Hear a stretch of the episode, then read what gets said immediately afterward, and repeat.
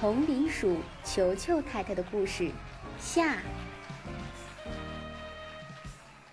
随后，杰克逊先生又拼命的挤进了存放食品的屋子。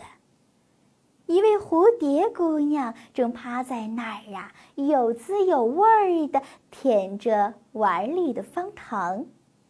见势不妙，匆匆地从窗口飞了出去。你瞅瞅，你瞅瞅，球球太太，你家里的客人呀，还真不少呢。那也都是些不请自来的。球球太太泱泱不乐道。他俩沿着沙土走廊继续朝里走去。哎，啥动静儿？啥动静儿？嗡嗡嗡！杰克逊先生在走廊的拐角迎面碰上了巴布尔，他猛地一把将他抓了起来，旋即又“咻”甩了出去。哎，是大黄蜂，真讨厌，满身都是小刺儿，扎死我了。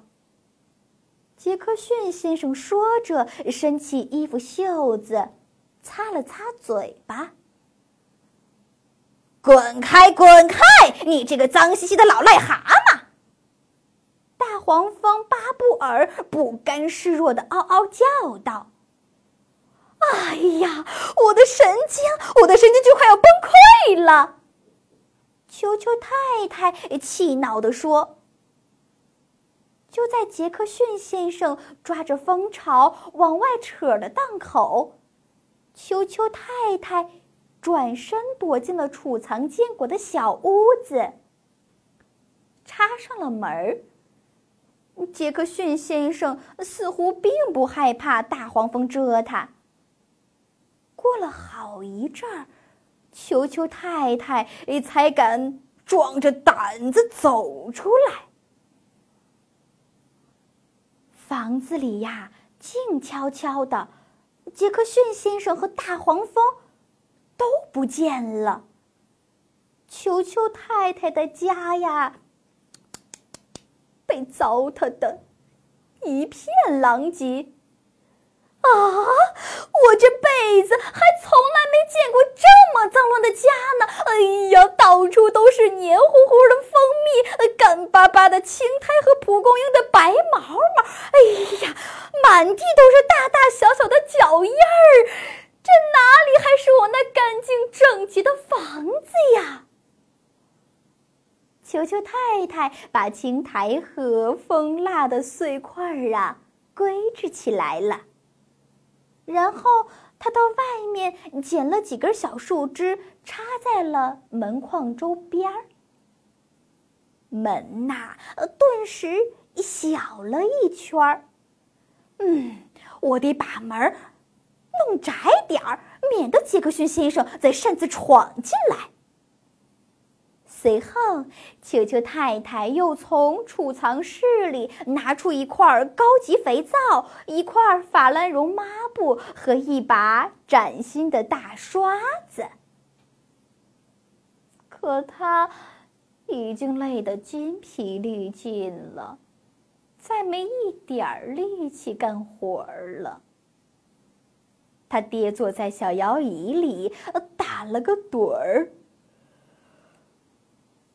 唉，然后就上床睡觉了。第二天一大早，球球太太便爬了起来，开始了一年一度的春季大扫除。这次大扫除呀，整整持续了两个星期。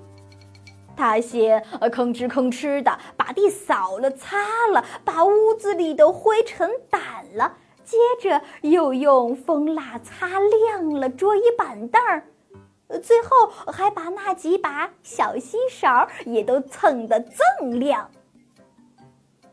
当球球太太再一次把自己的家清理得干干净净、漂漂亮亮之后，她设宴邀请了五只小老鼠到家里来做客，但他没有邀请杰克逊先生。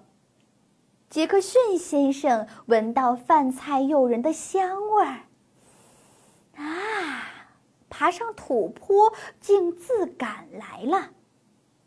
可是大门窄了一圈，他没能挤进屋。小老鼠们往橡子壳做的高脚杯里倒了满满一杯的甘草汁儿，从窗口那儿递给杰克逊先生了。